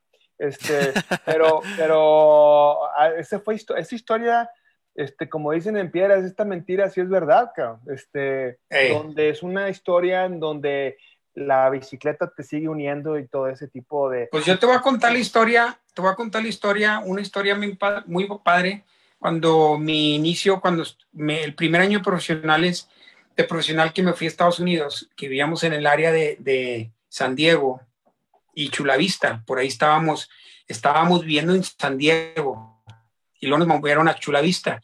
Y luego, pues como éramos mucho y era muy caro, pues nos mandaron a las playas de Tijuana. Pero nosotros entrenábamos todos los días, cruzábamos la línea y oye, no te miento, pero todos los días que cruzábamos la línea, nunca tuvimos eh, la necesidad de presentar el pasaporte o la visa o ya ves que entrega, eh, traías el pasaporte con el sticker y tenías que enseñar el, pasaporte completo. Fíjate que de, de, todo el año que estuvimos ahí, nunca, nunca nos pidieron el pasaporte. Siempre pasábamos por diferentes, por diferentes este, puertas y estaba la fila de carros, pero nosotros poníamos hasta adelante y pasábamos como si nada, pásenle. O sea, era tanta la, la, la eh, en esa la seguridad que no, digo, ya te conocían, ya sabían quién eres, sabían que regresabas, al otro día volvías a cruzar y no había problema, no, hombre, ahorita no puedes ni cruzar, tienes que pasar a pie con tu bici a un lado y, la, y en la parte de Tijuana, que era la más complicada. o sea, que hay otra vez también que me invitaron a, a ser embajador en una carrera en San Isidro. San Isidro es la frontera de Tijuana. Sí, sí, sí. ¿Y qué creen, amiguitos? Se me olvidó el pasaporte, güey, en Monterrey. No. llevo, llevo a Tijuana, güey. Y pues yo bien, pues, mm, de hecho iba pagado y todo, y, y chinga, pues se me olvidó el pasaporte, güey, ¿cómo va a pasar? Entonces era un, era, le llamaban el, el evento, al, el evento La Amistad, amigo La Amistad, y yo era el, el, el pues el invitado de honor, el, el, embajador del evento, porque lo hacían Canadá, México y Estados Unidos. Entonces, oye, pues el, el ¿cómo se llama? El, el, un, este, una persona que estaba en Estados Unidos ahí en Tijuana, que era el, era el, ¿cómo, cómo le llaman el embajador? No. Cónsul. Era el, el, cónsul. el cónsul. que no me recuerdo el nombre de él, para no quemarlo. me dice Raúl, pues yo ya hablé, Raúl, yo ya hablé a todos los puertos, yo ya eran las 10 de la noche y me, me habla y me dice, Raúl, pues nos la vamos a jugar. Ya hablé a todos los puertos, ya me dijeron que sí, este, te voy a llevar yo en mi camioneta, te vas a venir en mi camioneta, íbamos Mercy y yo en su camioneta, y un amigo de ahí de Tijuana. O sea, no fue hace mucho. No, eso fue hace como unos 6, 7 años. 6 años, unos 6 años. Oye, pues me voy en su camioneta, pues llegamos ahí y el, el, el cónsul pudo haber perdido todo, ¿eh? Sí. Si el de la, porque bajó el, no, digo, no bajó el vidrio porque tenía un camioneta blindada él, eh, camioneta blindada, entonces nada más le abrió la puerta y, y no se ve, dijo, go ahead. Y lo, uff. yo, creo que soy de, los, de las pocas personas, o a lo mejor la única, que he pasado en el border sin pasaporte. O sea, cosas, pero fue cosas increíbles eh, que, que tengo un angelote tan grande que en ese momento todos los, todos los, los, los satélites se embonaron voy para adentro. No, el cónsul no lo podía ni creer, güey. O sea, era, dijo, a mí me pudieron haber metido a la cárcel por pollero. No, lo que pasa es que los las camionetas de los cónsules no las, o sea, no las paran ni les piden nada. Por eso el hecho de que, de hecho hubo un problema hace poquito, porque yo tengo una conocida que es cónsul del otro lado en, este, de la frontera, y, y platica que recientemente han estado usando esas camionetas para malas, eh, malas cosas. Sí, para, para hacer otras cosas, claro. Este, pero no, digo, qué bueno que no te pasó nada, Rulo. No, yo, la verdad que yo me sentía muy apenado, pues es que, y dejé el pasaporte en el, en el, en el counter de mi, cocina, porque pues en el momento de que, oye, vámonos, vámonos, y dejé mi pasaporte. Y pues no sabe, estaba bien apenado con esta gente, güey. Claro, claro. Pero bueno, salió todo bien, gracias a Dios. Bueno. Luego me lo encuentro, me lo encuentro en el mall al, al, al otro día me dice Raúl, ¿no te has cruzado? No, pues ya, para que me cruzo si ya estoy acá de este lado. Oye, Rulo, pues qué padre. Fíjate que este. Chihuahua, yo sé que son, nos podemos estar horas aquí. Alguien local, alguien que tú me digas, fíjate que esta persona para mí es este, importante, este, que haya sido importante en tu vida, que haya sido este, eh, como todos tenemos personas que, nos, que son importantes, nuestros papás, familia y todo eso, pero alguien de del mundillo del ciclismo, no local, el de que tú digas que haya sido y que influyó mucho en tu vida ciclística, este, como quién, que, qué tipo de, admira, de, de persona ciclística puede uno admirar un Raúl Alcalá que haya dicho, ah, cabrón, este güey sí, o me dijo tal cosa, me dijo tal persona, así como tú has sido conmigo, ¿eh? Este, tú no lo sabes, pero tú para mí has sido alguien muy influyente en mi vida ciclística, ¿sí? Fíjate que, que, que, el mundo del ciclismo es bien celoso, es súper celoso y si tú ya tienes unos dos años, fíjate lo que te voy a decir, ¿eh? Si tú tienes más años que cualquiera, te crees superior al, al otro. Entonces, ese celo, ese celo de, de, de, y lo digo en la montaña, lo digo en la ruta, lo digo en todos los niveles de ciclismo, es muy celoso. Entonces, eh, yo en realidad, eh, aquí en México, desafortunadamente tuve pues muchos, muchos piques, muchos, ¿cómo te diré? Mucho, este, rivali, rivales, rivales ah, con el buen sentido y con el mal sentido. Entonces, eso a mí me, eso fue lo que, fíjate que desde un principio fue lo que a mí me hizo eh, salir adelante. Pero eran más, eran más regaños de, oye, no te metas, ¿por qué te metes a mi rueda? O, eras, eran cosas que eran un aprendizaje para mí y como pues yo ya a los 16 años ya andaba ganando carreras a los de primera fuerza, eh, pues se sentían con un celo, un celo normal que siempre hay como, como ciclista. Entonces, pues yo lo sentía como que eran más celosos ellos y, y que no, no dejaban que uno se acercara a ver o, simplemente a mm. aprender más. Tuve muchas caídas porque pues eh, había cerrones y había, pero se caía uno por tonto, ¿no? Porque por ir muy pegado, eh, normal. Pero, y por, también por la falta de, ese, de ese conocimiento de estar más horas arriba de la bici. Pero la verdad, digo, Joaquín, pues yo te diría que a mi familia, que es la que que me apoyaron, que, que me hicieron eh, sentirme, este, sobre todo mi mamá, fíjate, que era la que siempre nos apoyaba, le a ella le, siempre le, le, gustó que hubiera gente de deporte en la casa. Entonces, pues en mi casa se hablaba siempre de ciclismo, no era de otro deporte más que, primero se habló de, de fútbol y luego se habló de béisbol el tiempo que yo jugué y luego se habló de ciclismo y se quedó para siempre era la plática la comida, en la cena, en el desayuno, la plática de ciclismo todo el tiempo, ¿no? Y que ahora sí vas a ganarles y que ya te falta poquito para que madures, porque ahora sí les vas a dar, les vas a dar a todos, o sea, que eran cosas que, que ibas, ibas aprendiendo el día a día y, y madurando también. Claro. Pero sí, sí, yo creo que es, es, ese fue el de mi mamá y de mis hermanos, eh, también de mi padre, que nos dio no nos dio, no nos dio lujos, pero siempre nos dio eh, una gran enseñanza de, nobleza, de, esa rectitud que tenía mi papá siempre, eh, ser muy honesto siempre en todo. Mm. Y, pues son cosas que, aprendimos de ellos, o sea, y que admiramos toda la vida, ¿no? ¿Fuiste beisbolista, Raúl? sí, jugué béisbol, ligas pequeñas, eh, ahí en, bueno, donde está el, la Arena Monterrey. Sí. Ahí había unos tanques de fundidora. Sí. Eh, no sé para qué utilizar esos tanques de acero que estaban ahí, unos enormes, tanques enormes. Bueno, enfrente de la, de la, había, había un campito que, que, ahí entrenaba el equipo de San Martín de Porras, de la iglesia de ahí de la, de la colonia obrera. Y yo jugaba con ellos que se llamaba Cementitos.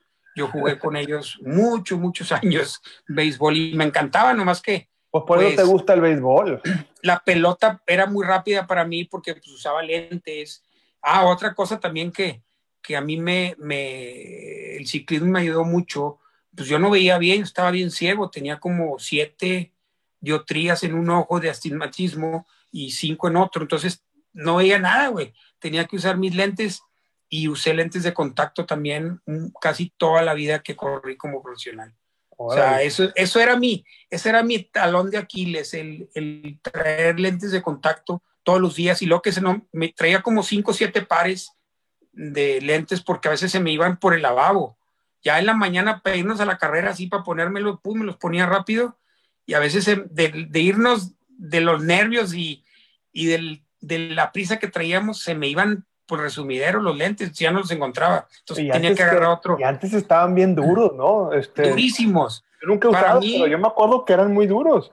Sí, eran esos, y habían que te los vendían que eran los gas premiables, los mejores, y eran unos lentes durísimos, pero era la, la, el, la forma que teníamos, que yo tenía el ojo, era huevado, entonces tenía que empujarme para atrás las córneas para poder ver que, que, enfocaran bien el ojo atrás, o sea, y poder ver bien las imágenes. Entonces, eran durísimos y cuando las carreras eran con mucho viento y mucho polvo en Europa, hijos, no sabes cómo sufrí con, con el polvo, con el polvo, sobre todo cuando llegábamos al, a las áreas de, de, playa, que eran muchas veces, este, se levantaba mucho polvo y no sabes, te das cuenta que traía una lija en mi ojo. No, no, era, era, era increíble, pero bueno, pues por eso, por eso cuando llovía, pues como traía el ojo humectado, muy a gusto, pues me iba, me iba genial, me iba, me iba maravilla. O sea, eh, realmente sí fue un talón de Aquiles, porque si no hubieras tenido ese, en todas las carreras hubiera estado al 100%. No, pues, pues no sé, a lo mejor, a lo mejor me he retirado antes, güey, porque veía la chinga, entonces Eso es lo que digo yo siempre, ¿no? Pero, no, pues es, costumbre, ¿no? Es costumbre, te acostumbras también. Oye, Rulo, ¿y la Gravel te gusta la Gravel o no? ¿Te, llama la atención? ¿Qué opinas? ¿Nunca va a haber un Raúl Alcalá en, tierra? ¿Qué onda? Es que no me, es que, mira, el tema de la montaña y el Gravel eh, es un, son, son estilos diferentes de pedaleo y estilos diferentes de andar en una bici, o sea, eh, y a mí eso de que me sacas de ritmo en, simplemente en, dar un salto de ir en una línea de pista y luego en otra, a mí ya me, ya, ya me desconcentro. Entonces, la verdad que no, no soy muy fan de eso, ¿eh? Ya. No, no. No digo que no, que a lo mejor sí lo hago, pero, pero no, es que no, yo prefiero ir a gusto, agradable. Con ritmo. Con ritmo. Al lado, al lado de tu compañero, platicando, bulleando, lo que sea, pero ir siempre eh, smooth, en, un, en un momento relajado, ¿no? Sí. No, pues muy bien. Oye, Rulo, pues aunque usted no lo crea, perdóname, Dani. Ah, nos dice Luis Alberto Leal, eran tanques de combustóleo que ya no usaban en fundidora y ahí se jugaba béisbol y los correteaban los guardias en fundidora. Luis Alberto Bueno, yo te voy a decir una cosa, Alberto, que yo adentro de la fundidora andaba adentro de mi bici, ¿eh? Y sí nos correteaban la, la seguridad de ahí de, de fundidora. Es que aparte toda la, yo, yo, pues yo fui de fundidora toda la vida. Mi abuelito era el que manejaba la, la, era el único que manejaba y que arreglaba la grúa que estaba ahí por esa zona, que eh, la, el, hay una estructura ahí de acero, que era donde descargaban los, los vagones, y mi abuelo era el que arreglaba esa grúa, o sea, le hablaban, cuando se descomponía era el único que le metía mano a esa grúa. La, que está todavía este, ahí en un monumento que está como una explanadita. Exacto, y es, son unos tubos anaranjados o rojos que están por el lado de, los, de las guacamayas, por ahí. Órale. Eh, ese, ahí entraba la grúa y era mi abuelo era el que la manejaba y era, uf, o sea, tenía el conocimiento de los fierros de, las, de los motores. Don José Alcalá. So, fíjate. Qué grueso.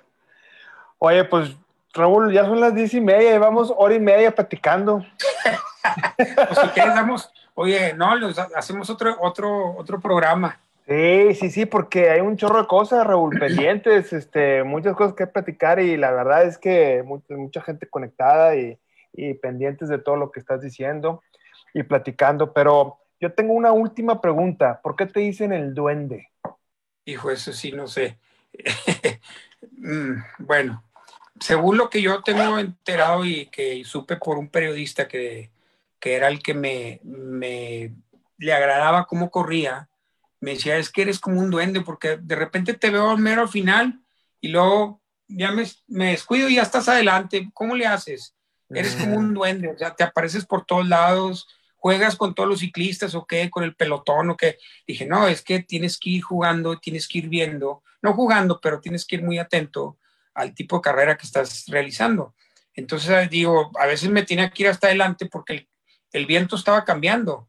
Entonces el güey, pues como no sabía, el periodista mismo no sabía, decía, es que estás adelante y luego atrás. Y dije, sí, pero yo, yo estoy atrás cuando el viento está de cara.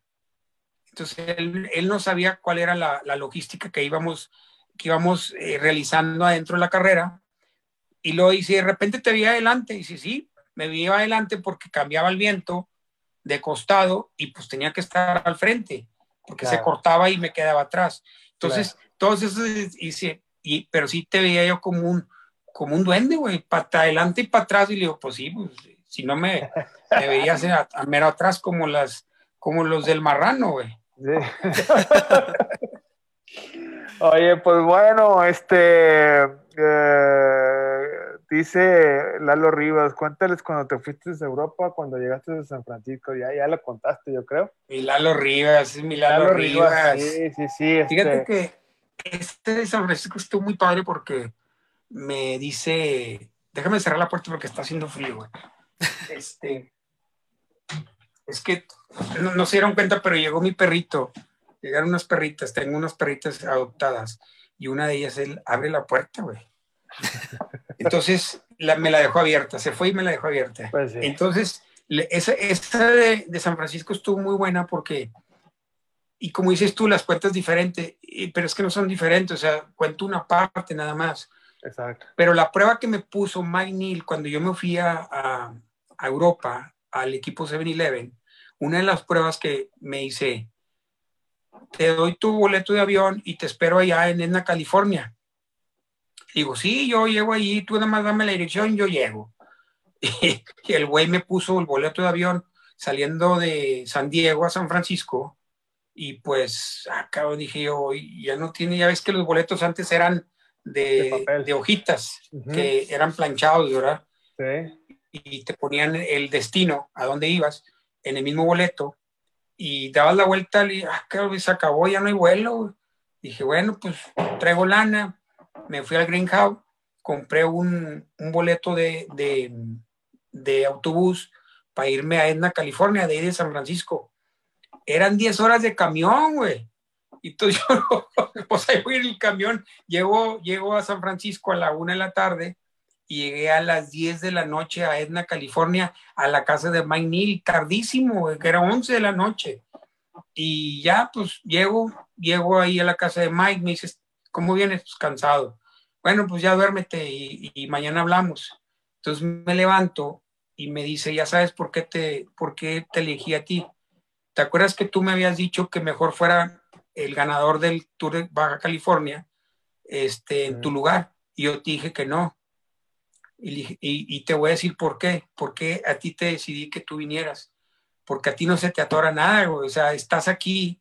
Y si yo le he dado el boleto de avión a Martín, como tú me lo dijiste, que era el puesto para él, y que yo te dije que no, él a lo mejor no hubiera llegado aquí hasta donde estoy, a donde estás ahorita aquí desayunando en Edna, California. ¿Si sabes dónde está Edna, California? No. Está frontera con Oregon el otro estado ya lo cruzaste completo. Con montañas y todo, y llegué ahí a la casa de este chavo y me dice, yo te lo aseguro que ni uno de esos corredores que son amigos tuyos hubieran hecho lo que tú hiciste aquí. O sea, eso fue una prueba. Lo ¿eh? hizo adrede. Lo hizo adrede. me puso esa prueba al final. O sea, me dijo, si este güey llega aquí, este cabrón no se va a perder en Europa, no se va a perder en ningún lugar. Entonces dije, ah, mira, pinche gringo, cabrón. Pero son, son cosas, son cosas del destino que te ponen como prueba para ver si tú llegas. Que no se te cierre el mundo, que no baje los brazos, que, que estés metido en, en, en la jugada. Y eso fue lo que a mí me ganó la perseverancia, ganar el lugar en 7-Eleven. Wow.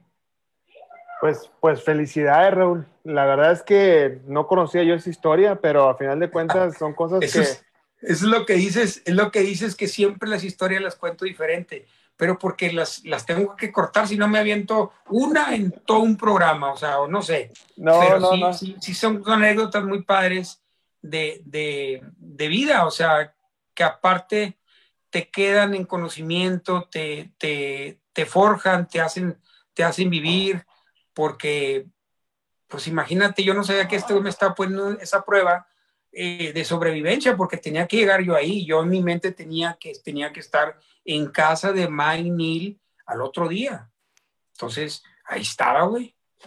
Está como No, los. no había otra cosa. No, no, está como el, el- lo leí, no sé qué grupo de, de rock allá, eh, grupo de, de esos estados gringos donde hacían una serie de peticiones para que los atendieran y este, al último ponían este, 30 M&M's rojos y 17 M&M negros y así.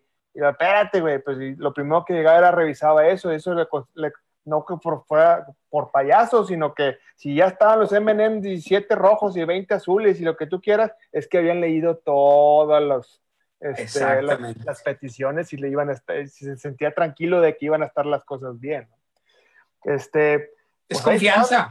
este, sí, exactamente, porque al final de cuentas, este, pues este chavo te puso una prueba. Si no lo hubieras llegado a pasar, no, no hubiera, sido- quién sabe qué estarías haciendo. Imagínate, en esa época no había celulares, pero tenía el teléfono de Mike Neal de su casa.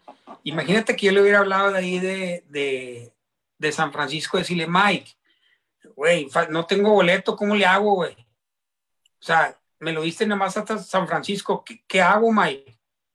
No, pues yo lo más natural y lo más, lo más sensato, pues me bajé al Greenhouse, agarré mi, compré un boleto de, un boleto de, de autobús, El camión. ujú.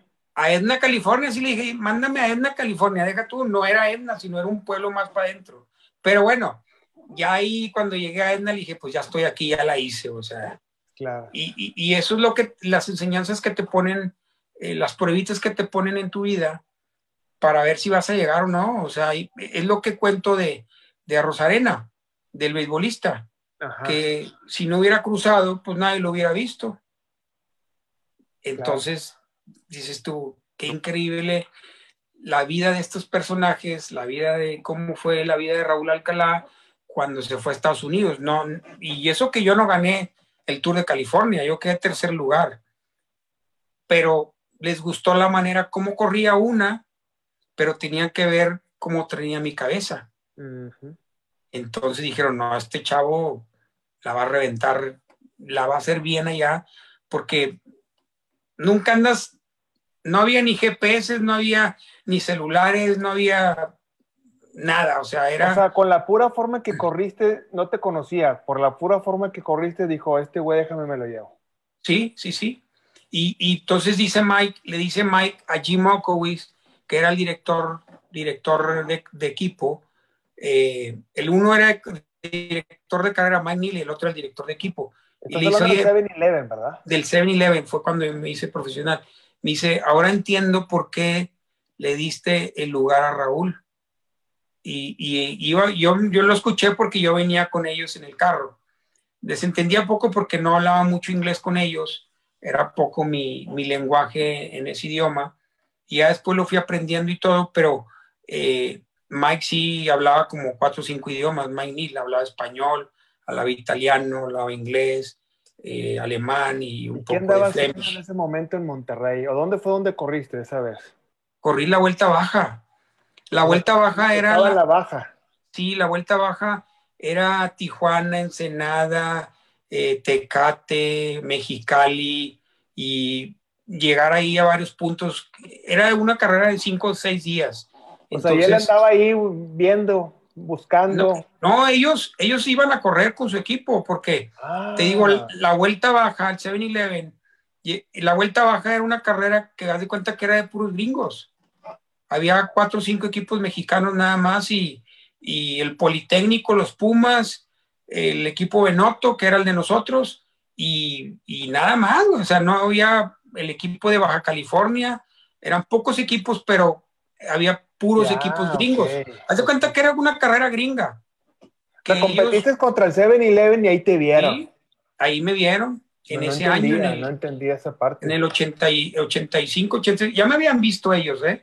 En varias carreras, por decir en Colorado, en la Cus Classic, ya me habían visto, que iba con equipo nacional, ya me habían visto ahí. O sea, el chavo ya me traía escauteado de varias carreras atrás, pero esa carrera en, en lo particular, el Tour de Baja, ahí fue donde se me abrió el- la oportunidad y el abanico de decir, este güey lo queremos para ir a correr el Tour de Francia, porque el 7-Eleven ya había corrido el Giro. O sea, ya tenían ellos experiencia de profesional, pero tenían white card para correr el Tour de Francia como invitados. Y había corredores gringos que les invitaban y no querían ir. No querían ir porque ya sabían la madrina que iban a llevar. Entonces, eh, cuando me dicen a mí, oye, tengo un lugar para ti para el Tour de Francia, le dije, puta, vámonos, Claro. vámonos. O sea, Raúl, de, mi- de Ensenada te fuiste al Tour de Francia, güey, prácticamente. Exacto. Eh, Pero en realidad fue mi primer carrera profesional. Como profesional fue el Tour de Francia. Yo no, no abrí ninguna carrerita antes en Europa, nada, o sea, directo al Tour de Wow. Francia. A lo que Entonces, ibas. Eh, sí, te- imagínate, yo empecé de arriba, no de abajo, güey, o sea, ya venía empujando todas las carreras al siguiente año o en ese mismo año, pues ya iba bajando todas las carreras, pero yo llegué al Tour de Francia y como lo platico en Europa, le digo, me preguntan a mí algunos ciclistas, oye, ¿cuál fue tu primer carrera en Europa? Le dije, pues esta, cabrón, el Tour. o sea, no, yo no hice otra, no hice otra más que llegar al Tour directo. Qué Entonces, raro. imagínate, ya llegué con una. Llegué inseguro por los kilometrajes, por las horas que te metías arriba de la bici, pero de ahí para el Real, después que ya me iba acostumbrando, por decir, en mi primer tour, la segunda semana, para mí lo más duro fue la primera semana, que se iba muy rápido y teníamos muchos kilómetros, había etapas de 300, 350 kilómetros. E- Eran Yo- más duros antes, ¿no? Que los de hoy. Y yo con 20 años, güey, o sea, con 20 años yo puta, llegaba todo fundido, pero yo veía que la segunda semana ya llegaba, llegaba mejor. Ya subía al primer puerto, el segundo puerto con los, con los galletones, con Inol, con Fiñón, con Lemón, con todos ellos. Ya subía el primero, el segundo puerto. Decía, no, hombre, dejen que, que me den más carreritas estos vatos para ver cómo les va a ir después. Y, y eso fue lo más, lo, lo más agradable que, como fueron pasando las carreras, el calendario que yo había hecho, pues me iba dando más, más confianza. Al siguiente año, olvídate, abro en Europa, pues en, en abril ya había ganado mi primer carrera en Italia, que era el Giro de Trentino. Entonces, eso te daba más, más confianza eh, y te daba a ti, a ti, pues, que y respeto contra todos los ciclistas. O sea, eso para mí fue, fue increíble. Que el primer año los ciclistas profesionales como un Moser, un Argentín, eh, un Chioccioli, eh, eh, igual Inol y todos ellos, pues ya sentían un cierto respeto hacia mí. Entonces, eso me hizo crecer un chorro. Claro, claro. Qué impresionante la historia. Sí, no, no, eh, Dani, y no acabamos con el Raúl, no acabamos. Siempre, siempre es este, siempre es muy, muy padre platicar con él, la verdad. Rulo, nos tenemos que ir, mi Rulo. Ya está mi Ferni. Nos tenemos que ir porque son falta 15 minutos para las 11. Y yo me duermo temprano. Fíjate que no he salido a entrenar porque me desvelo mucho güey, viendo series y. ¿Cuál y, estás viendo? ¿Cuál estás viendo? Pues estoy viendo la- una que se llama 100 días para enamorarte. Ah, está muy buena. Es, de- es mexicana, ¿eh? Oye, la de. Monarca, la de Monarca. Sí, es también mexicana estoy- y está buenísima, que ahorita me lo voy a aventar otra vez. Yo ya la terminé. Sí, no, yo, Ya yo apenas voy a empezar la segunda temporada. Ah, bueno, ya que esté, güey, ya la- me la voy a echar. Pero sí me desvelo mucho, entonces, hijo, ya tardo mucho para, para volver a agarrar el ritmo. Pero son estos días, estos días son medio flojos. Está, está, está gacho. Y también el frío, no creas, ya no me... Sí, ya. Ay, prefiero estarme en la cama un rato más. Pero, Fermi y Dani, disfruté mucho esta plática, No, que no sé, que no sé, que hay que volverla a hacer. Y bueno, pues también saludar a toda la gente que se conectó con ustedes, Sí, que hubo mucha compartió y gente. que disfrutamos todos los, todas las anécdotas. Les mando un fuerte abrazo a toda la gente que los ve, que son, yo sé que son muchos, y les mando un fuerte abrazo y feliz año a todos. Gracias, Rulo. Y está pendiente más charlas, pero también un café, güey, y un este y a seguir, a seguir compartiendo, porque tienes, yo sé que tienes un montón de cosas más que, que platicar. Pero, pero, también que nos acompañes como locutor, como comentarista de, de, de, todo lo que está pasando acá en el mundillo del ciclista. Tanto ¿Por qué no hacemos algo, Ferni? ¿Por qué no hacemos algo? A ver, a ver, a ver, a ver. Mira, yo traigo, yo, pues yo con mi programa también tengo pues mucho alcance y, y todo, pero bueno, pues también te, me gustaría invitarlos a los dos para que estén ahí en mi programa y pues a ver qué podemos hacer, ¿no? No, no, claro que sí, mi Rulo, cuenta con nosotros. Tengo a Pedro este Piña, que es un excelente conductor, es, me encanta, me gusta la voz de él, cómo registra, este, y es conocedor del deporte y, y pues le encanta el ciclismo también a Pedro Piña, le mandamos un fuerte abrazo. Claro que sí, te vamos a invitar a nuestras rutas matonas, son de montaña, son de tierra, pero este, no, me gusta andar mucho, muy sucio. pero no, no, este, hay cosas, muchas cosas que compartir, pero yo estoy seguro que una plática en, el, en la tierra con Raúl Alcalá también vamos a aprender un montón de cosas. Este, vamos a organizar algo, vas a ver, vas a ver. Ya va. Ok, pues bueno, Rulo y Dani, les mando un abrazo y neta, neta, qué buena plática, Rulo. Este, gracias. Muchas gracias por, por darte el tiempo con nosotros y con la gente que nos escucha y seguramente va a haber mucha, mucha, muchas dudas y preguntas para las próximas, las próximas pláticas, charlas que vamos a tener contigo. ya está, un fuerte abrazo a todos. Pues salúdame mucho, Meche, por favor. Ah, claro que sí. Ya está. Dale, abrazo. Hasta luego. Saludos.